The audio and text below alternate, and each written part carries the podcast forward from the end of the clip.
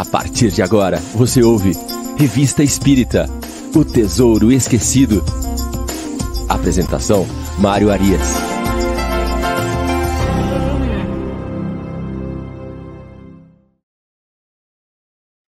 Olá, muito bom dia, amigo ouvinte da Rádio Idefran. Estamos de volta com o programa Revista Espírita O Tesouro Esquecido.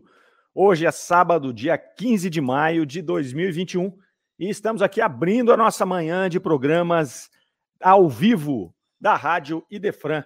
Agora, Revista Espírito Tesouro Esquecido. Às 10 horas, o Livro dos Espíritos em Destaque. E às 11 nós teremos o Evangelho no Ar com Chico Cruz e seus Blue Caps. Então nós vamos com vocês até o meio-dia ao vivo. Não percam. Esses programas de hoje prometem muito. Nós já vamos começando aqui com o nosso, que é o programa de número 60, Revista Espírita, o Tesouro Esquecido, de número 60. E nesse programa de hoje, nós vamos continuar a nossa viagem pelo mês de março de 1859. A turma já está chegando aí, nós já estamos com a dona Irene Pimenta, lá de João Pessoa, da Paraíba. O Leonardo Gonçalves também está dando um bom dia para nós. A Shirley Rejane, é, lá de Poços de Caldas, Minas Gerais. A turma vai chegando aí, vai deixando o seu alô, vai colocando seus comentários, suas perguntas, vamos interagindo. Ah, não esquece de dar o joinha aí no, no, no vídeo e compartilhar. Nós precisamos compartilhar a doutrina espírita, nós precisamos compartilhar a revista espírita. O Renato Machado, olha lá, tá dando um bom dia também, lá de Porto Alegre. Bem-vindo, Renato, bom dia para você também. Então vamos lá. Continuando o mês de março de 59, sem mais delongas, porque hoje nós temos artigos muito interessantes para percorrer aqui no nosso programa, nós vamos começar com o artigo Fenômeno da Transfiguração. Um artigo extremamente interessante, recheado de informações importantes que vão trazendo aí luz para nós espíritas a respeito dos fenômenos mediúnicos, fenômenos físicos que vão acontecendo na doutrina espírita. Nós estamos tendo aqui o privilégio de acompanhar a revista espírita sistematicamente, periodicamente, e aí a gente vai podendo observar como Kardec foi construindo esses conhecimentos, como ele foi codificando a doutrina espírita. É uma oportunidade muito interessante. Para aqueles que não viram os programas anteriores, todos estão disponíveis no nosso canal do YouTube da Rádio Idefran. Basta você ir lá, colocar na playlist do Revista Espírito Tesouro Esquecido, Está desde o primeiro programa lá que nós começamos a analisar o ano de 1858. Então vai ficando tudo lá. Também tem lá no em formato de podcast. Caso você queira também ouvir o programa no carro ou fazendo a sua caminhada, o Spotify é uma boa opção. Enfim, vamos que vamos. Fenômeno de transfiguração. Então, Kardec vai trazer aqui que esse artigo foi extraído de uma carta de setembro de 57 é, que foi recebido de um dos correspondentes da, de Saint-Étienne, e ali ele pôde falar de várias comunicações em que ele foi testemunha. Então, essa pessoa de Saint-Étienne participou de vários fenômenos lá e escreveu para Kardec para detalhar esses fenômenos. Então, Kardec vai acrescentar aqui na revista espírita e vai rechear de informações interessantes. A carta começa falando ali dos fatos admiráveis que este interlocutor é, leitor da revista Espírita, havia presenciado em Saint-Étienne. Então ele conta que ele se aproximou de uma família onde ocorriam fenômenos físicos ali, e esses fenômenos começaram ali, é, como quase tudo naquela época, através das mesas girantes. Então eles começaram praticando os fenômenos físicos de mesas girantes. Depois eles passaram para a escrita naquela cesta de bico, né? Isso é bacana, porque a gente vê isso aí na biografia de Kardec, a gente vê isso aí em vários livros e em vários filmes já. É, quando eles colocavam um lápis na ponta da cesta e aquela o movimento né, mecânico ia fazendo os desenhos ali rudimentarmente. Depois, no caso dessa família, passou-se para a psicografia, os próprios espíritos disseram: olha, vamos parar com esse processo aqui, que ele está muito lento. Então, faz essas meninas aí pegarem um lápis e começarem a escrever eram, eram meninas na casa que também eram médiums. E aí, é, uma delas começa a apresentar um novo tipo de fenômeno. Essa menina ela entra em sono profundo, eles induzem o sono dela a pedido dos espíritos no início do processo, e ela começa a apresentar o que foi chamado de transfiguração. Ela começava a fazer comunicações é, de entes já desencarnados da família dela, mas ela mudava a feição do rosto, é, ficando parecida com aquele ente que havia sido desencarnado. Então, esse fenômeno chamou muita atenção desse, desse observador que estava ali passeando né, por essa casa e acompanhando esses processos todos. E é interessante que ele vinha anotando, não é? Ele vinha anotando ali todas as, as, as ocorrências daquela casa. E ele começou a participar desse novo fenômeno, que era o fenômeno dessas comunicações psicofônicas desta moça, e que estas manifestações elas acabavam por modificar a feição da menina. E aí ele conta que um dia a menina estava lá é, e ela se transfigurou na avó, no avô, e ela começou a falar um dialeto antigo. Então ela falava, usava um dialeto que era usado na época do avô, né, e que eles não conheciam, ela não conhecia esse dialeto.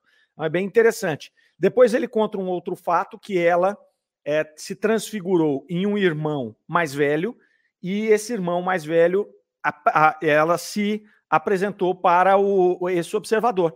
E ele conta que o aperto de mão foi um aperto de mão brutal, assim, um aperto de mão de um homem mesmo forte. O rapaz tinha 18 anos quando desencarnou. Então ele vai contando essas coisas para Kardec e vai dizendo ali é, que ele achava extremamente interessante aquele processo e chamou muita atenção dele esse aperto de mão, não é? Porque era uma mocinha muito frágil e aquele aperto de mão era um aperto de mão de um rapaz de 18 anos, em pleno vigor físico ali. E aí ele traz esse trecho dessa carta e Kardec vai então passar a comentar. Ele vai dizer que, não obstante é, esses fenômenos aqui fossem raros, ele já tinha observado fenômenos desse jeito é, em sonâmbulos em estado de êxtase. Então a gente tem que lembrar que Kardec trabalhou 30 anos com sonambulismo. Trabalhou 30 anos é, como, como magnetizador dentro da escola de Mesmer. E ali eles tinham os, os eventos de sonâmbulos em estado de êxtase. Então Kardec diz: olha, isso é raro, mas a gente já viu alguns ali. E ele vai buscar uma explicação racional para esse fenômeno. Ele vai chegar ali e vai dizer: bom, o que a gente já sabe é que as pessoas, de acordo com o seu estado emocional, elas acabam modificando a sua face. Então é normal. Se eu começo a ficar aqui mais irritado, se eu começo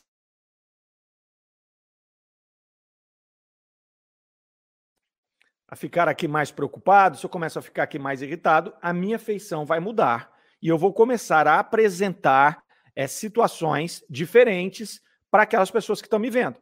Né? Então, às vezes, até isso muda de tal forma que eu pareço outra pessoa. Pareço mais animalizado, pareço mais angelical, vamos dizer assim, dependendo da situação que eu estou vivendo. Então, Kardec vai colocar isso aqui e vai dar essa primeira explicação, que é uma explicação racional, tranquila. Kardec Kardec tinha o cuidado de sempre buscar a explicação mais simples para os fenômenos, primeiro. E ele sempre tirava da equação até os espíritos. É, é importante isso, não é? Porque é, hoje, na, na, nós, muitas vezes, no movimento espírita, a gente traz os espíritos para qualquer fenômeno. Então, se cai um copo aqui agora, eu, nossa, tem um espírito aqui do meu lado, né? Está tá querendo dizer alguma coisa. Às vezes foi o vento que derrubou o copo. Então, Kardec fazia exatamente o contrário ele primeiro colocava causas materiais em tudo. Ó, o vento, o copo não estava bem colocado, alguma coisa né, fez com que ele caísse ali. E só esgotadas todas essas possibilidades é que ele aventava a possibilidade de haver uma comunicação espiritual aí. Isso a gente hoje faz ao contrário, né? O espírito, a qualquer momento, ele acha que é o espírito. Aconteceu alguma coisa, nossa, tem um espírito aqui, que a lâmpada piscou, tem um espírito. Velho, isso é coisa da CPFL lá fora do poste, né, de algum evento. Tem centenas de eventos que podem acontecer para fazer a luz piscar, não necessariamente um espírito se comunicando. Né? Agora, se eu cercar todos e a luz continuar piscando, aí eu posso inferir que é um espírito e posso até estabelecer uma, uma conversa com esse espírito aí. Então, Kardec tenta fazer isso, mas é óbvio, eles estavam ali com um sentimento de, de descoberta, buscando é, se aprofundar nos processos, e aí eles fazem o quê? Vão lá e evocam São Luís, que era o presidente espiritual da Sociedade Espírita de Paris. Trazem São Luís para um diálogo extremamente interessante para esclarecer este processo ocorrido lá em Saint-Étienne. Beleza? Então, esse é o primeiro trecho aqui do nosso artigo. E vamos ver quem está chegando aqui, ó. Vamos lá, vamos ver quem é que está tá encostando conosco aqui. A Ilô Ribeiro chegou dando um bom dia. Ah, Espiritismo Sul, canal. Olha só. Muito bem, primeira vez que estão por aqui. Sejam bem-vindos. A Tati Oliveira, a Miriam Farias está sempre com a gente lá de Balneário Rincão, Santa Catarina. Lê Carlin também, de Piracicaba, sempre com a gente. Obrigado pela companhia, querido. Rodrigo Calisto, dando bom dia. Gabriela Lopes, nossa companheira do Allan Kardec, nossa tesoureira, guardiã das nossas contas lá do Allan Kardec. Um abraço, minha querida. Cadê o Valdir? Não apareceu aqui ainda, hein?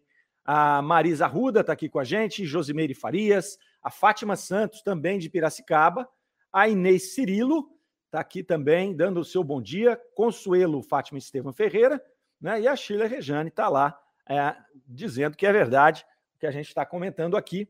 Realmente começa bem esse programa de hoje falando de transfiguração. Aí eles vão lá e vão trabalhar com São Luís ah, para poder começar a dar essas respostas sobre essas situações inusitadas que aconteceram em Santa Etienne.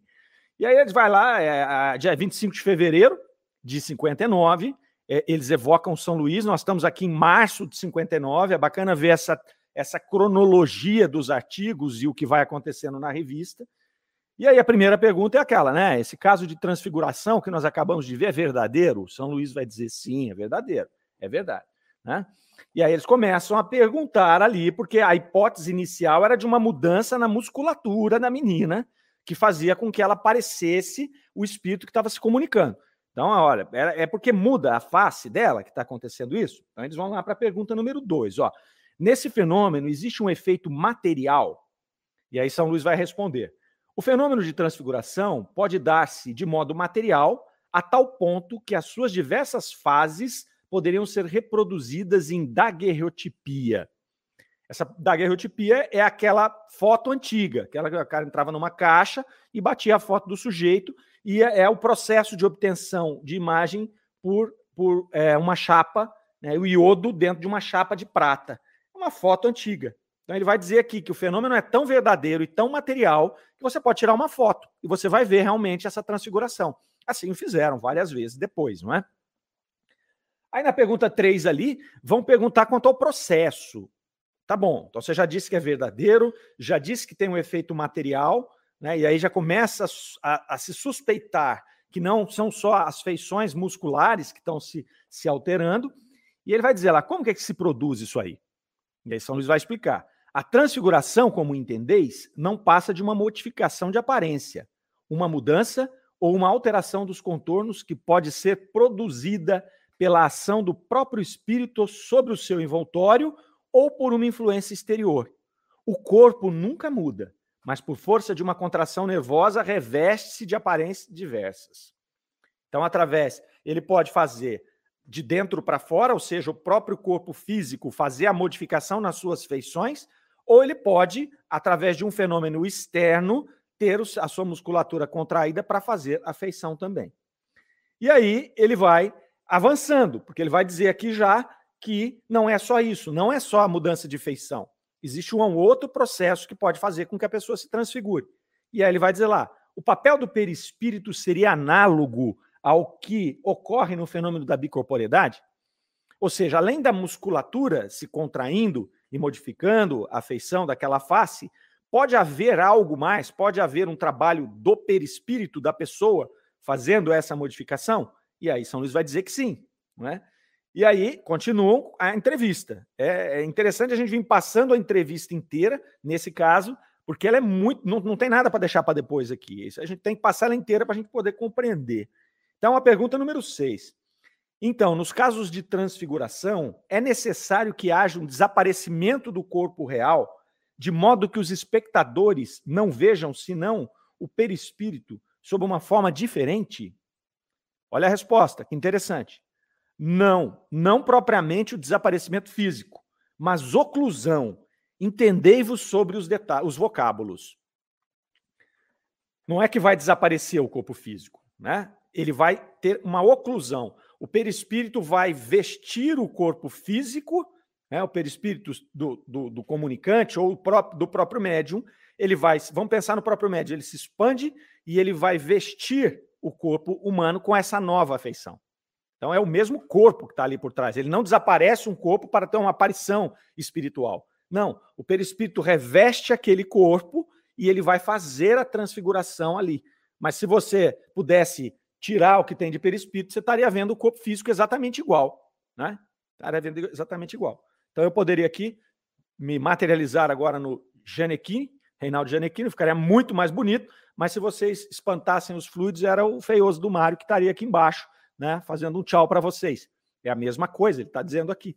Né? Então não há oclusão. E, e é bacana quando ele fala aqui, né? Entendei-vos sobre os vocábulos, porque tinha muito isso, né? O Espírito falava uma coisa e as pessoas interpretavam outras. Então ele está falando aqui da oclusão e do desaparecimento do Espírito. Então não há esse, esse desaparecimento. E aí vem então uma, uma explicação conceitual desse processo. Kardec então fecha aqui uma, uma, uma, uma pergunta, é, fechando esse processo. Ele vai dizer lá, ó, do que acabais de dizer, poderemos concluir que no fenômeno de transfiguração pode haver dois efeitos. O primeiro, a alteração dos traços do corpo real por força de uma contração nervosa, e o segundo, a aparência variável do perispírito se tornando visível. É isto mesmo? E São Luís vai dizer sim, certamente. É isso mesmo que acontece. Então, aqui Kardec já esclareceu. Existem as duas situações. Não existem situações em que a pessoa transforma né, o seu rosto através do movimento de contração muscular, e este em que o perispírito se manifesta, ele faz esta capa que promove a oclusão do corpo físico, demonstrando, inclusive podendo tirar foto, não é uma ilusão de ótica, isso é importante nós entendermos. Né, porque senão a gente vai pensar, ah, é uma ilusão de ótica. Ele fez isso, mas ele fez para que eu possa ver daquele jeito. Não, quando ele fala da, da guerreotipia, da foto, pode tirar uma foto, pode filmar esse indivíduo. Ele vai estar tá realmente com afeição, no caso do meu exemplo esdrúxulo aqui, do Janequine. Então é esse que ele vai colocar. Vai avançar falando de como é que acontece isso, e aí ele vai dizer, o São Luís vai dizer que é através da vontade, a vontade do espírito que isso ocorre, porém que há uma hierarquia espiritual que nem sempre a vontade significa que ele pode tudo. Às vezes ele tem vontade de fazer esse fenômeno, mas não lhe é permitido. A espiritualidade que está acompanhando esse processo ela vai dizer: não, até aqui você vai, até aqui você não vai. Você não vai passar disso. Então, existe sempre essa hierarquia espiritual que vai mostrar ali uh, é, como funciona este processo todo aqui. Vamos lá, vamos ver o que a turma está falando aqui. Ah, Consuelo, ah, chegou lá, ó, Darlene Caires dando um bom dia para nós. O Rodrigo Calisto, parabéns pelo programa Iniciativa, que nos, que nos ampare. Muito bem, é isso aí. É muito bom estar com vocês aqui. É muito bom é vocês estarem gostando do estudo, não é? Porque o primeiro a aprender aqui sou eu, né? Eu, eu, eu não, as pessoas falam, ah, obrigado por trazer. Não, eu estou aprendendo, eu preciso aprender. Então estamos aí, estamos juntos. Aprender com vocês é fantástico. Ah, a Gisele lá do Luz e Amor está sempre conosco também. E a Shirley Rejane está perguntando para nós lá se o perispírito se expande de forma que se distancia do espírito. Sim, o perispírito ele pode viajar. Né? Nós podemos estar tá aqui, Shirley, e nosso perispírito viajar. E, e, inclusive, nós vimos um caso desse, num fenômeno de bicorporiedade que a gente estava vendo, do rapaz que estava lá na França e viajou e se materializou para os amigos lá em Londres, né? No dia que nós estudamos o artigo dos agêneres aqui. Muito interessante isso. Acontece conosco durante o sonho, né? Durante o sono, o nosso perispírito vai lá, se desprende e vai para todos os lugares. É espetacular. E dá até para a gente brincar com isso aí se a gente tiver um pouquinho de prática nessa situação. Então, o Kardec aqui vai mostrar para nós esses dois, essas duas fases desse fenômeno, desse fenômeno, essas duas faces, que é a contração muscular e a oclusão do corpo físico pelo perispírito. E aí ele vai concluindo lá, é, dizendo que é, esse fato ele foi muitas vezes tido como maravilhoso, foi tido como algo milagroso, é, ou tido como algo ilusório. Ah, as pessoas estão se iludindo com isso, isso não acontece. E que agora, nesse momento da doutrina espírita, com os conhecimentos que se tem de perispírito, dos fluidos, isso aí veio à tona. O Kardec faz um comentário final aqui neste artigo, é, pedindo para que as pessoas tivessem paciência para explicar as coisas, né? que não fossem rotulando sem conhecer. Principalmente naquele momento do século XIX, momento do positivismo, momento em que a ciência estava acima de qualquer coisa, né, na, no conceito daquelas pessoas do século XIX, né, dos positivistas, eles já estavam cansados de mil anos de misticismo trazidos pela Idade Média, né, de dogmas. Então, ali eles queriam explicações racionais. Kardec pede essa paciência. Tenha um pouquinho de paciência para que a gente possa entender o fenômeno, né, catalogá-lo, testá-lo, né, se é que pode dizer teste nesse caso, mas sim, é, vamos avaliar vários fenômenos iguais e verificar o que, que se repete para a gente encaixar esse conteúdo teórico do que nós já conhecemos e poder desmistificar isso. Essa era a grande, era, era a grande intenção de Kardec, era trazer para o mundo natural, para a naturalidade, para a explicação racional, essa comunicação e esses fenômenos dos dois mundos. Isso é tão interessante, e é tão interessante aqui o caráter da revista espírita como uma tribuna livre, em que ele vem colocar uma carta, ele tem coloca depois uma comunicação mediúnica com São Luís, e ele traz o seu conteúdo é, teórico ali, que fecha com com essas informações, e aí ele monta aqui uma tribuna, e depois ele vai pegar este caso, isso nós estamos em 59, ele vai jogar esse caso em 61, lá no livro dos médiuns, então ele vai lá na segunda parte do livro dos médiuns, capítulo 7, no item que fala de bicorporidade e transfiguração, ele vai trazer esse tema aqui de novo, inclusive falando dessa menina de Santa Etienne, e é, só que aqui, lá no livro dos médiuns, depois que a gente tiver a curiosidade, dá uma pesquisada lá, né, no, no, no capítulo 7, ele vai falar que várias experiências foram feitas depois dessa carta e desse artigo. É porque Kardec tinha tanto assunto para colocar na revista que aqui ele não voltou a criar novos artigos sobre essa menina. Mas lá no livro dos médiuns ele faz um detalhamento. E é interessante porque teve um dos experimentos que essa menina se transfigurou no irmão, esse irmão que apertou a mão do, do, do, do, do escritor da carta aqui, né? E o médico que acompanhava o processo e estava intrigado com aquilo, ele começou a fazer experiências e ele pesou a menina. Ele pesou a menina antes do fenômeno e pesou a menina enquanto ela estava ali transfigurada no irmão. E ele constatou que o peso da menina era quase o dobro enquanto ela estava transfigurada pelo irmão do que como ela era normalmente. Olha que interessante. Então, essa expressão do perispírito né, que estava ali fazendo a oclusão do corpo, do corpo físico dela tem peso. Né? São os fluidos que tangibilizados, que materializados, podem ser tocados, né? por isso o nome tangíveis, podem ser tocados e, inclusive, podem ser pesados. É, é, é bacana, porque ele vai colocando fatos aí. Quando as pessoas ainda falam, ah, vocês espíritos acreditam em coisas. Não, a gente acredita em fatos. Né? O, o, o fato é que a gente não procura. O fato é que a gente não estuda às vezes, mas isso são fatos, estão ali. Né? São várias pessoas que testemunharam. Esse médico fez, catalogou isso aqui e Kardec coloca lá no livro dos médiuns. E ele volta à carga depois, lá já no final da codificação, quando ele escreve a Gênese, em dois lugares, em dois capítulos. Ele tem lá no capítulo 14 dos fluidos, no item 39, onde ele vai falar novamente, ele faz uma nota de rodapé remetendo a esta esse caso, essa carta dessa menina em Santa Etienne, mas ele vai ali também é, falar a respeito dos fluidos, ele vai dar essa conotação teórica ali de como funciona isso. E por que, que ele faz isso nesse capítulo 14? Porque no capítulo 15, no capítulo 15, que ele vai tratar dos milagres do Evangelho, onde ele vai pegar tudo aquilo que é atribuído, né, dos feitos de Jesus, que são atribuídos a milagres, ele começa a explicar com base no arsenal teórico da doutrina espírita que havia sido codificada. É maravilhoso esse trecho da Gênese, porque ele vai explicando cada milagre de Jesus segundo essas novas, esses novos entendimentos da ciência espírita. E aí ele vai falar da, do, do, milagre que ocorreu com Cristo ali, é, com Jesus, esclarecendo aquela passagem da transfiguração do Monte Tabor. Quando Jesus sobe com os discípulos para esse monte, e aí ele está lá na cabana e ele se transfigura, ele vira uma figura angelical, uma figura que eles não conseguem nem descrever. E nesse mesmo momento, nessa mesma passagem, se tangibilizam Moisés e Elias. E o, o discípulo fica tão apavorado com aquilo que ele diz para o Cristo assim: Jesus, é, deixa a gente montar duas barracas, uma para Moisés, uma para Elias. Né? E aí a, a, ocorre um fenômeno lá, uma voz que eles atribuem a Deus, falando: Este é meu filho e tal. E aí desaparecem os dois e fica só Jesus. Jesus pede para eles: olha, enquanto eu não tiver cumprido minha tarefa, é, vocês não comentem isso com ninguém. Então, o Kardec vai mostrar aqui que naquele processo ali nós já tivemos duas situações. Nós temos a, a, a, aparição dos dois espíritos, que já estava bem explicada na doutrina espírita, como é que ela seria possível, e a transfiguração de Jesus. Então, isso é muito bacana a gente ir encaixando essa cronologia da doutrina espírita. Isso começou em 59, que nós estamos estudando hoje, com essa carta.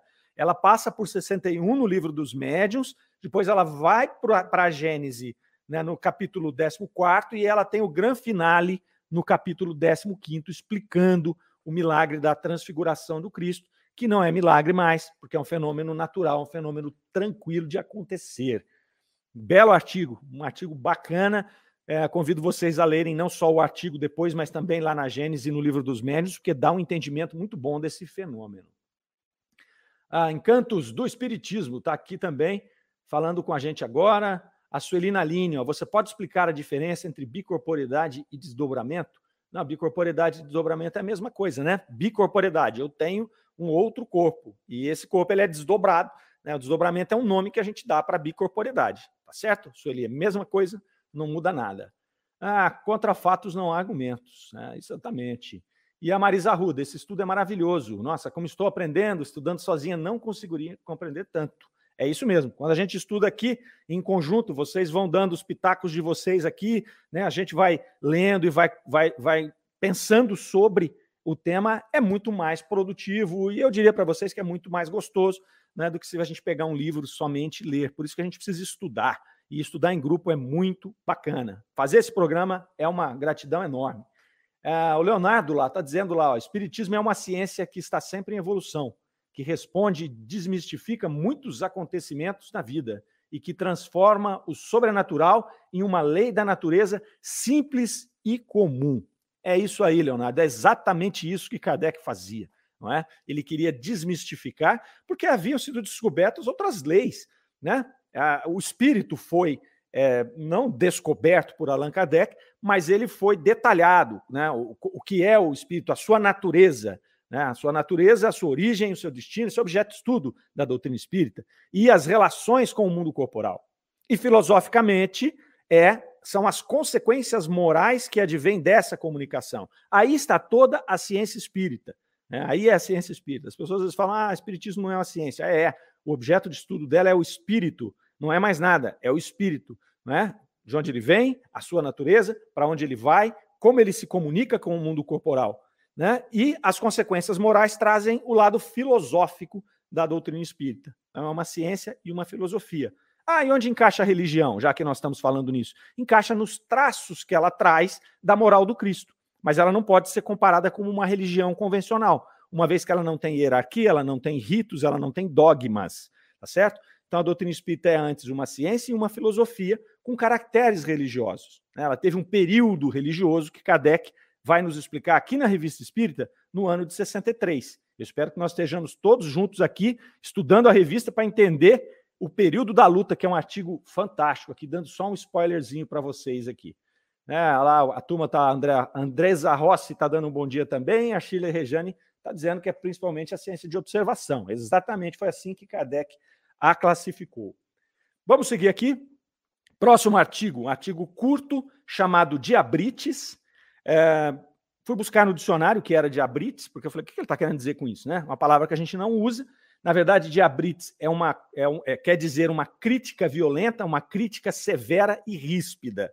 Então, Kardec vai falar nesse pequeno artigo sobre isso, porque a doutrina espírita estava naquele momento recebendo muitas críticas, não só é, do, do, dos opositores, por exemplo, da Igreja Católica, mas dos materialistas, criticavam muito, né, e dos cientistas também que questionavam esse aspecto científico da doutrina espírita que nós nos referimos agora. Então, Kardec vai lá fazer um artigo até pequeno, que ele começa dizendo o seguinte: que aqueles que pretendem encontrar respostas para cada uma dessas diabrites na revista espírita, é, eles não vão encontrar ali. Porque Kardec não ia se dar ao trabalho de ficar o tempo inteiro respondendo todo mundo que o criticasse. Né? Ele já tinha falado isso num artigo anterior lá, é, em novembro anterior, ele já tinha falado num artigo chamado Polêmica Espírita. Então, ali ele já tinha feito um artigo maior explicando o que era essa questão da polêmica, e lá ele já tinha avisado que ele iria se deter na revista espírita a essas diabrites só quando elas tivessem algum caractere didático. Então ele não ia ficar batendo boca com ninguém na revista espírita, não era esse o objetivo. Ele tinha muita coisa para trazer aqui. Aqui ele vem colocar nesse artigo, aqui de hoje, que é, essas diabrites, ao invés de atrapalhar a doutrina espírita, elas ajudavam. Porque a pessoa que se interessasse por olhar o que é que estava sendo escrito, ela, não, ela, ela por si só iria compreender que essa crítica não faz sentido, porque ela já havia sido respondida lá atrás. Então, Kardec falou: ao invés de nos atrapalhar, faz vender alguns livros e traz alguns novos assinantes, né? ainda que seja por curiosidade. Então, ele segue aqui colocando isso. Ele vai dizer: olha, eles estão rindo né, da doutrina espírita, mas eles riram de todas as religiões, eles riram das ciências que estavam nascendo. Então, é natural que eles vão rir os céticos ou os mal intencionados vão rir da doutrina espírita. Quer dizer, Kardec não se importava com isso aí.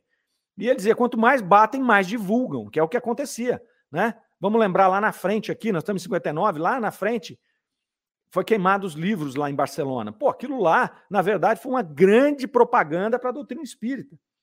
E ele deixa claro aqui que o objetivo, tanto de Kardec como de todos os envolvidos naquele processo, era tornar-se útil. Eles não tinham ali, eles não queriam louros, eles não queriam dinheiro, eles não queriam nada disso. O que eles queriam é tornar-se úteis para a humanidade. Então, eles partiram do princípio, Kardec, quando se aproxima das mesas girantes, ele vai ali por uma questão de uma curiosidade científica. E quando ele começa a ver aquilo, ele, ele percebe que ele tem algo muito maior do que uma simples mesa girando. Né? E aí o que acontece? Ele se dedica, ele dedica a sua vida, o resto da sua vida, a ponto dele mudar de nome para poder fazer esse novo trabalho. Né? Ele encara isso como uma missão, apesar dele ter várias reservas com relação a isso, né? de não querer se mostrar como o único a fazer aquele trabalho, porque o Espírito de Verdade disse a ele é, que se não fosse ele, teria outro substituto para fazer, mas na verdade nós sabemos hoje que ele é o mais preparado para aquele processo. Mas ele tinha muito cuidado quando falava sobre isso. Então, é, o compromisso dele era esse, era o compromisso com a verdade, né? sem, sem pretensão nenhuma. Então ele não tinha pretensão, ele não tinha preconceitos, ele tinha um compromisso com a verdade. Por isso que ele fazia coisas tão interessantes como essa que ele fez no artigo da, da, da transfiguração. Ele recebia uma informação, ele detalhava, se ele pudesse participar dos fenômenos, ele participava. Se ele não pudesse, ele olhava quem foi que passou isso aqui, é confiável, não é, mais de uma pessoa, eles viram, não viram. Ele fazia uma investigação, ele pegava os fatos que já tinha conhecimento e tentava encaixar ali, e ele submetia aos espíritos submetia normalmente a São Luís, a outros espíritos que estavam ali, trabalhando com eles na Sociedade Espírita de Paris.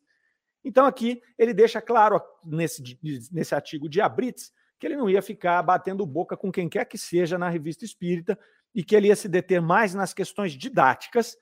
E aí ele fazia muito isso quando era, eram críticas de materialistas, porque esses sempre trouxeram bons assuntos, bons temas. Né? Ele não tinha problema nenhum com alguém que discordasse dele né? até porque toda boa ciência tem que ter as, as, as questões que discordam para você testar suas hipóteses e até mudar suas hipóteses. Então, às vezes, um cientista de qualquer natureza ele propõe uma tese, vem os opositores e destroem a tese dele. Ah, então destruíram o trabalho dele? Não, fizeram ele avançar. Não adianta nada ele ficar todo mundo concordando com ele e ele numa tese errada. É, não é isso que o cientista quer. O cientista quer a verdade, ele não quer a razão. Ele não quer ter a razão, ele quer ter a verdade. Né? Tem gente que quer ter razão para falar, pô, tá vendo como eu sempre tenho razão? Kardec não era isso. Era um grande cientista. Mas vamos seguindo. Aí. Diabrites ficou aqui, ele mesmo já disse, não vamos dar muita moral para isso, então nós não vamos também é, perder o nosso tempo aqui com esta, com esta questão de ficar discutindo com opositores. E aí entra a Revista Espírita de março de 59, num trecho Palestras Familiares de Além Túmulo, era uma sessão da revista, onde Kardec trazia comunicações é, que ele chama de espíritos ordinários, né, de espíritos comuns que se comunicavam na Sociedade Espírita de Paris, é, evocados ou não, evocados ou espontaneamente, mas Kardec sempre disse, desde a primeira vez que ele coloca essa sessão na Revista Espírita, em 58, ele disse que ali você tem profundos ensinamentos e que ele aprendia muito com esta relação com esses espíritos que ele chamou de ordinários, que na verdade são os comuns, somos nós mesmos, porque ele aprendia com a vida, com as experiências, né, com a relação entre a vida anterior e o que ele está passando no plano espiritual, a vida no plano espiritual. Então, nós temos aqui uma comunicação fantástica que nós vamos fazer com muita tranquilidade, porque ela traz muitos ensinamentos. É, o espírito que se comunica aqui chama Paul Gaimard. Ele foi ali, ele um médico da Marinha, viajante naturalista, né? É, tinha falecido em 11 de dezembro de 58. Então temos que lembrar que nós estamos aqui em março de 59. Ele tinha falecido há poucos meses, há quatro meses, aos 64 anos de idade, e ele foi evocado no dia 24 de, de, de novembro, morreu dia 11, foi evocado dia 24 de novembro, é, pelo seu amigo, o senhor Sardô. E aí, na evocação, eles fazem a evocação, ele chega, e o senhor Sardô, a primeira pergunta que faz, né, depois dele ter se identificado, é: qual é o teu estado atual? E aí ele vai dizer: Estou errante, como os espíritos que deixam a terra e sentem o desejo de avançar pelo caminho do bem. Buscamos, estudamos e depois escolhemos. É isso que Kardec falava. Né? O espírito já começa a falar aqui, a dar para eles, para aqueles que estavam ali né, se comunicando, é, essas orientações. Então, eu estou na erraticidade, estou desencarnado, né? E o que, que eu estou fazendo aqui? Eu estou buscando, eu estou estudando para depois escolher. Nem todos são assim. Tem uns que ficam lá, eles desencarnam, eles vão ficar ali em processos de perturbação muito tempo. Esse aqui, quase que instantaneamente, ele já se despertou como espírito e já começou a trabalhar. Ele já começou a estudar, já começou a buscar. Imagine isso. Imagine nós aqui, que gostamos de acordar cedo no sábado e estudar a revista espírita. É muito natural que a hora que a gente desencarnar, né? Se nós tivermos, se tiver tudo bem espiritualmente conosco, nós vamos acordar e falar: cara, onde é que eu acho a coisa para estudar? Eu quero aprender, eu quero viajar, eu quero né, eu buscar pesquisar para depois escolher. É muito interessante. Vários espíritos falam exatamente a mesma coisa. Vários deles falam a mesma coisa. E nós vamos ver ao longo da, do estudo da revista que Kardec evoca vários amigos que desencarnaram, conhecidos que desencarnaram, e que muito rapidamente já voltaram a trabalhar no plano espiritual. Então, isso aqui desmistifica também o processo do céu, daquela coisa inoperante, né? Ah, eu vou estar tá lá no plano espiritual, viajando, ouvindo APA, o Katsu, você vai trabalhar, você vai estudar, você não quer perder tempo, né? Teu espírito perdeu o corpo físico aqui que limitava o espírito. Não é algo que facilitava para a gente estudar. Pô, a gente vai estudar aqui, ah, tem que passar pelo nosso cérebro, tem a televisão que está tocando, o celular que está pitando ali no WhatsApp, tem ah, menino passando, pessoas conversando. Se você está desperto, você não tem mais esse corpo físico, que às vezes está doendo alguma coisa, né? Às vezes está preocupado com o que você vai fazer amanhã. Tudo isso atrapalha a gente a estudar.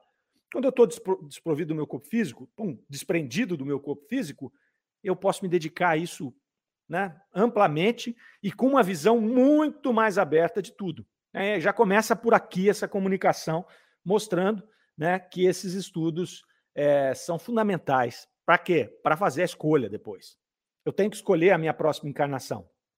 Né? Quando está tudo bem espiritualmente comigo.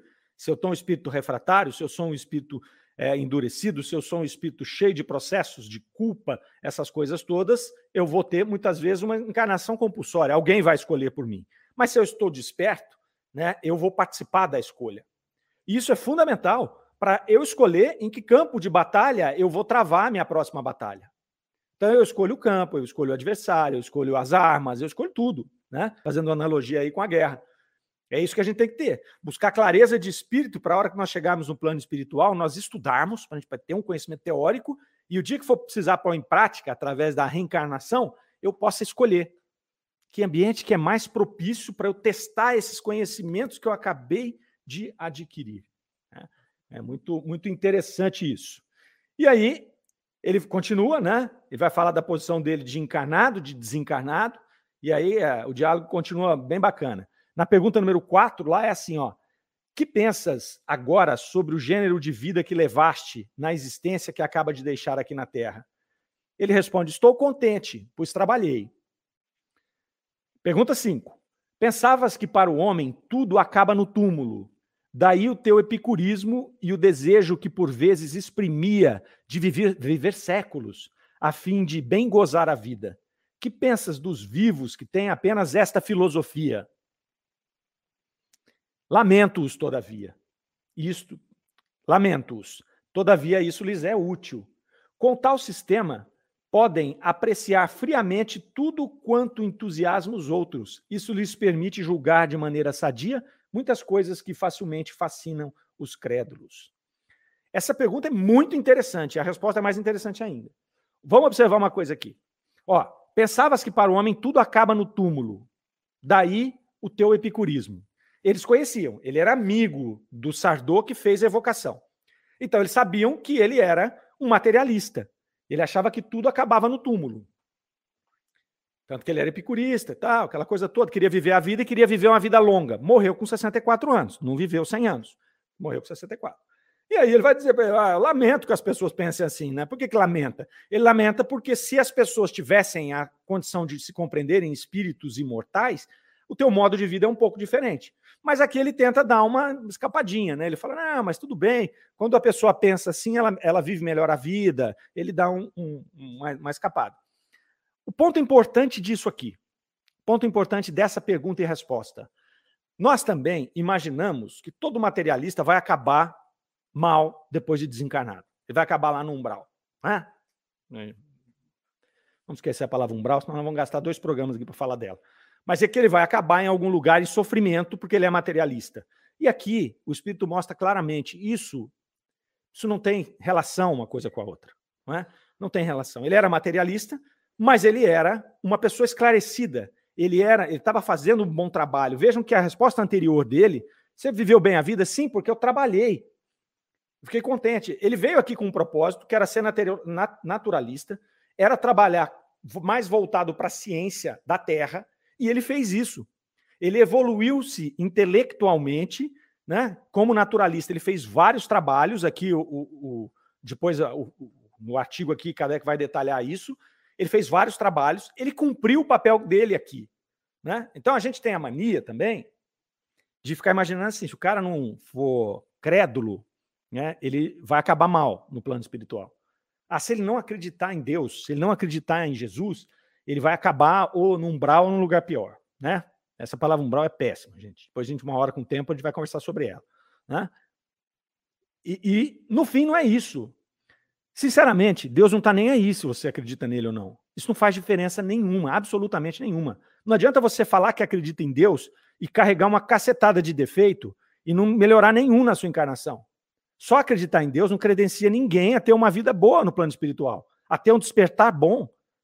É o nosso trabalho, é cumprir a nossa missão que vai determinar como é que nós vamos ser recebidos no plano espiritual. E recebidos por nós mesmos, porque não adianta eu ter lá uma trupe de bons espíritos querendo me receber se eu estou revoltado, se eu estou em perturbação. Eles vão me receber, mas eu não vou nem vê-los.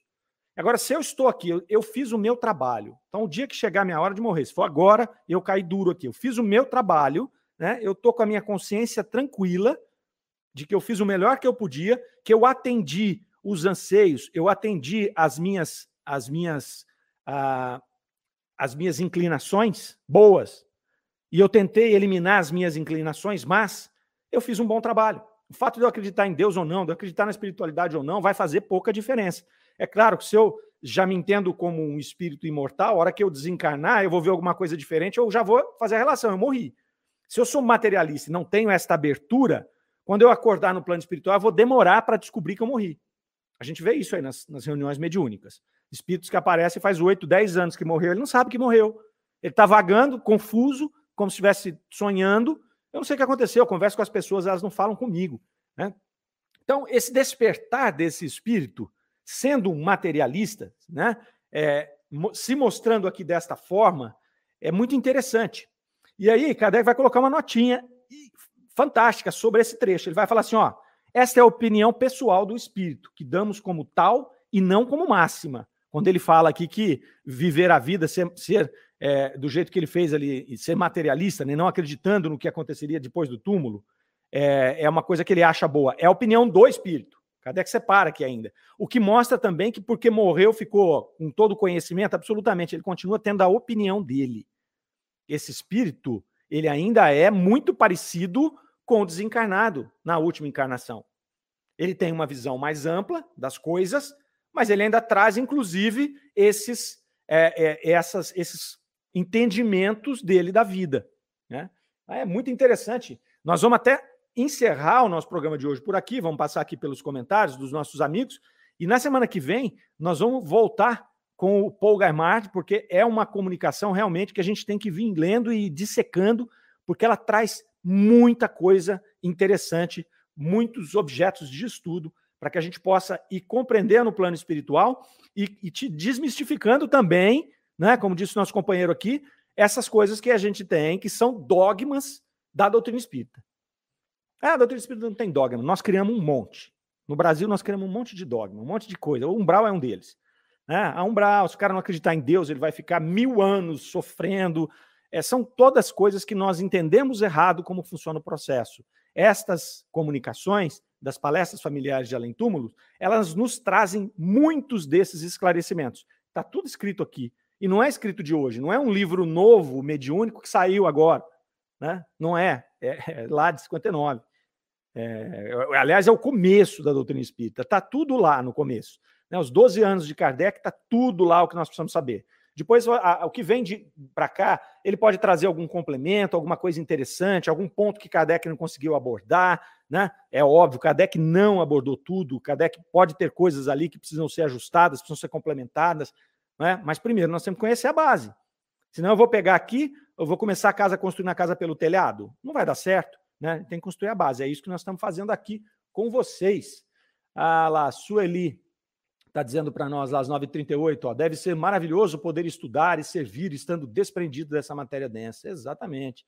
Ah, a Chile está rindo aqui de alguma coisa. Ah, é isso aí. Renata Costa lá, mandando um coraçãozinho. A Elo Ribeiro, lá. Estudar a espiritualidade sem religião. Acredito ser a maior opção, pois os rótulos provocam rixas. É, pois é, né? A religião, se a gente não toma cuidado, ela nos limita. Ela limita o pensamento. Por isso, Kardec teve o cuidado de dizer né, que a doutrina espírita não seria a religião do futuro, e sim o futuro das religiões.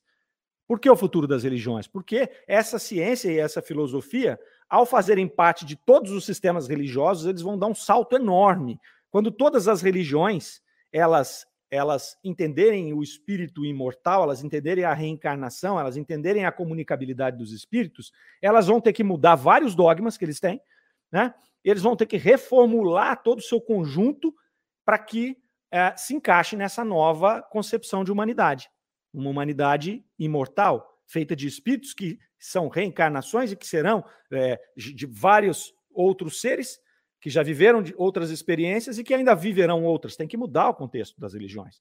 Né? Então, tem gente que precisa de religião, tem gente que gosta de religião. Eu gosto de. Ah, a pessoa fala, eu gosto de ser católico, eu gosto de ser evangélico, eu gosto de ir no culto, eu me identifico, eu me conecto com Deus, sem nenhum problema. Né? A única ressalva é a limitação que muitas vezes a religião coloca e que, ao longo do tempo, a gente não sabe se mais um século, dois séculos, três séculos, o que seja, é, o espírito vai se sobressair e aí realmente os conceitos espíritas serão a, a, o, a ferramenta que as religiões utilizarão para reformular todas, todo o seu contexto. Ah, a Chile está nos agradecendo ali, o Leonardo colocando uma observação. Ó, por isso Deus nos colocou uma faísca divina. Tudo parte de nós. Nascemos, crescemos, aprendemos, amadurecemos, desencarnamos e voltamos novamente. Progredir é a lei. É isso aí mesmo, Leonardo. E a Chile está lá, dizendo que riu quando disse que teria que explicar num umbral em dois dias. É, uma hora nós vamos falar sobre isso aí. Leva uns dois dias mesmo. Né? Mas beleza, gente. Muito legal estar com vocês aqui. Nós vamos encerrando o programa de hoje. Daqui a pouquinho a gente volta com o livro dos Espíritos em destaque. Então não saiam daí. É o tempo de pegar um cafezinho lá, tomar uma água, se sentar de novo, porque hoje também o livro dos Espíritos vai estar excelente, tá certo? E semana que vem, nove horas da manhã, nós estamos aqui de novo. Quero todos vocês comigo. Convidem os amigos. Vamos divulgar a doutrina espírita, vamos divulgar a revista espírita Tesouro Esquecido. Ok?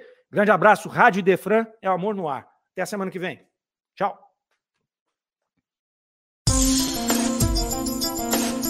Você ouviu Revista Espírita O Tesouro Esquecido.